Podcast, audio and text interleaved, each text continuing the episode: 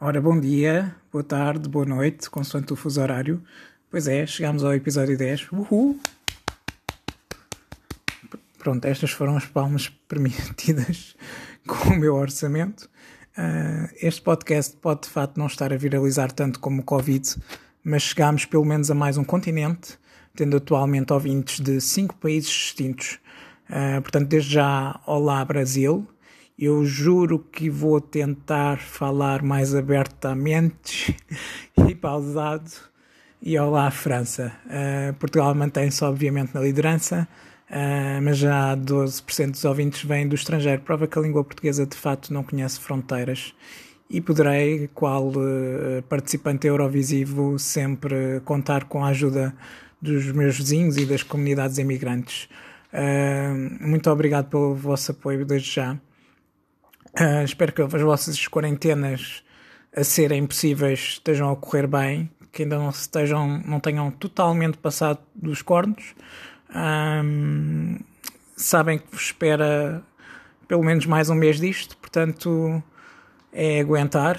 Um, o episódio de hoje é assim um, um dois em um com uma ronda bónus. Uh, começa com frente a frente, sendo que juntei dois filmes, em primeiro lugar porque os vi consecutivamente em sala, quando ainda se podiam ver filmes em sala, e constituem polos completamente opostos um do outro.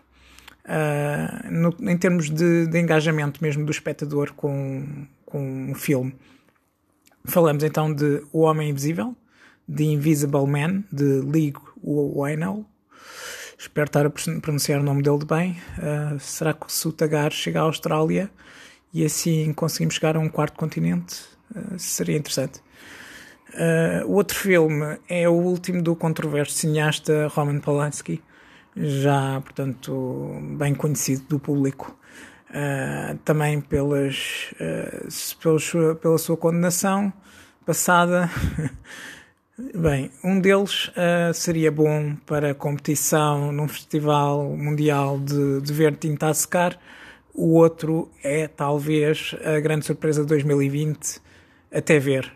Uh, façam desde já as vossas apostas sobre qual é qual uh, e, entretanto, segue um interlúdio de 4 segundos. Bem, comecemos então pelo filme mais emocionante para pegar logo fogo. Uh, o Homem Invisível foi, infelizmente, uma das grandes vítimas desta fuga crescente dos espectadores das salas de cinema sem menosprezar os resultados francamente positivos do primeiro fim de semana. Foi um filme que, tal como os outros filmes, tem vindo a cair drasticamente semana após semana, hum, mas não é por demérito, de, não é por falta de qualidade, certamente. E a distribuidora Universal, apercebendo-se do contexto, uh, disponibilizou já a obra em vídeo on demand, que é nome de código para sabem bem o que Portanto, vejam, por, eh, pelos canais. Eu vou tentar não spoiler nada, mas é, é fixe estar no mesmo comprimento de onda dos meus ouvintes. É um filme, de outras por outras palavras, assim resumidamente, é um filme do, do Catano, senhoras e senhores. Uh, de um profissionalismo que há alguns meses que não se via pelas bandas do, do tio Sam. Vem da mesma fábrica de produção de Get Out, de Jordan Peele, uh, produzido, portanto, igualmente por Jason Blum, uh, que desde que se cruzou com M. Night Shyamalan, de fato, começou a, e bem, a ficar mais sério nas suas apostas em termos de cinema de género. Não sei dizer uh, se é a segunda, a terceira ou a quinta, por isso é melhor falarmos em que estamos perante a enésima uh, adaptação, direta ou indireta, desta obra clássica do, do catálogo da Universal. Nos tempos contemporâneos, lembro-me que o cineasta Paul Verhoeven tentou há precisamente 20 anos uma iteração, e sendo o meu realizador favorito, tenho ainda assim que concordar com o próprio quando ele diz que é o produto que eh, menos orgulho lhe dá de ter feito ao longo da sua carreira. De facto, interferência ou não do estúdio, eh, este, essa versão do, do Homem Transparente na memória coletiva pouco mais restou com umas fantasias de voyeur, de peeping tom, passemos a pescadela de olho, ao nome do podcast, acompanhadas de excelentes efeitos visuais, sim, justamente nomeados para o Oscar nesse ano. O último ato, então, é genérico e converte-se num slasher uh, do mais genérico que há. E é engraçado que é quase numa dinâmica de slasher invisível a olho nu que o Homem Invisível versão 2020 começa com a personagem da mulher vítima de abuso doméstico uh, como se colocada numas últimas cenas do, do papel de rapariga final de um serial killer que é, uh, afinal, o seu marido abusador. E desde cedo o filme faz questão de frisar uh, o quão bom é, de facto, no, no, uso do som e na colocação de câmara. São primeiros minutos tensos que o filme, com os seus obrigatórios zigzags narrativa e potenciais escorregadelas, nunca os perde. É um filme americano de grande estúdio uh, que serve uh, como os últimos filmes de género nos têm provado, serve de alegoria social ao que se está a passar, neste caso, obviamente, violência doméstica, uh, empoderamento das mulheres e, e, e, portanto, esta oportunidade de transformar o cinema de género no que ele foi em tempos e agora, pelos vistos, com, com a era Trump, voltou a ser, que é o grande, ser um grande questionador da realidade social corrente atingindo um patamar que muito drama de caso da vida desejava-se chegar. Ironia das ironias, a sua temporalidade faz-se também sentir nestes tempos de quarentena, fazendo-nos pensar o que faria, por exemplo, a, a personagem interpretada com devida garra por Elizabeth Moss, uh, excepcional. Uh, o que é que faria esta personagem na era pós-Covid? Enfrentando, nesse caso, não uma, mas duas ameaças invisíveis. uh, Lee Whannell já tinha surpreendido KB com o upgrade, mas é caso para dizer, pelo menos pessoalmente, que o verdadeiro upgrade, a verdadeira subida de nível se deu aqui.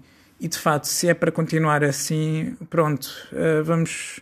Eu aceito uh, mais quatro anos de Donald Trump, se for para termos filmes desta qualidade.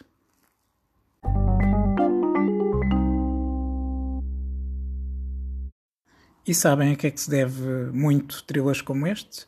Precisamente à paranoia do, do pico de carreira de Roman Polanski, que estreou entre nós há um, cerca de um mês Jacuz, Acused, em português o oficial do espião.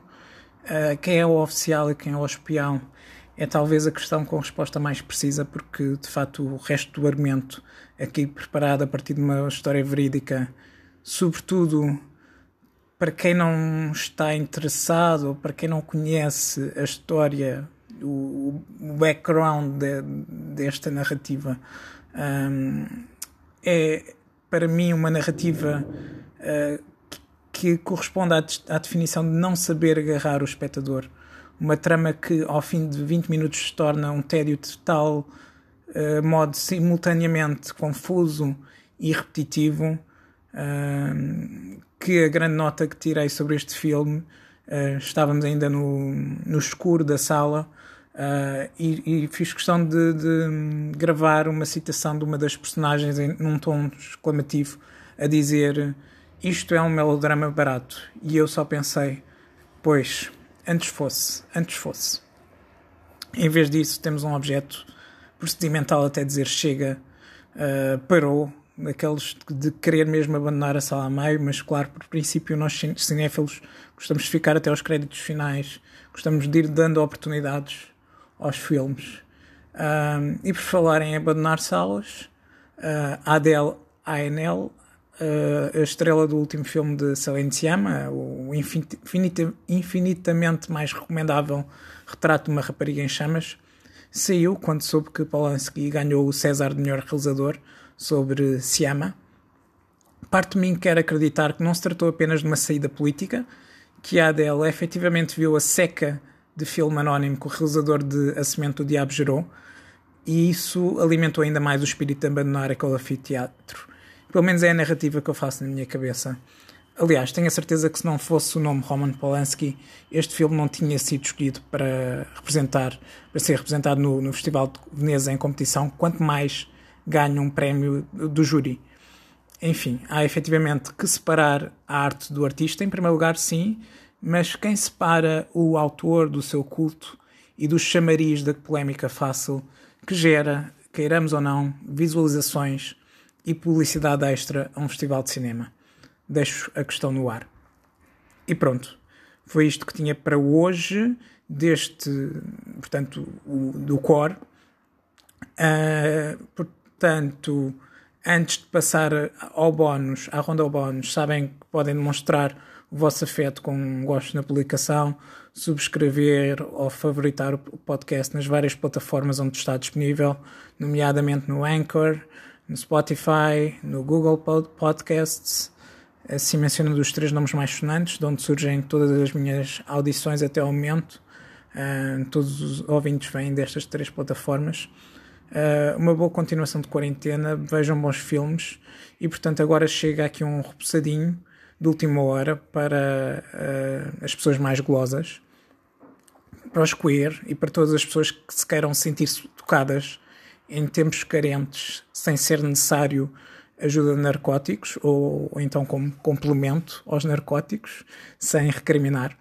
Uh, a menção mais que honrosa vem, portanto, de um telefilme, sim, a prova viva que o telefilme é um rótulo que pode ser revisto uh, e que pode ter qualidade. É uma obra que é difícil recomendar porque já teve tantos títulos comerciais, tem um ano, vem já de 2018, mas finalmente viu a luz do dia graças à Netflix.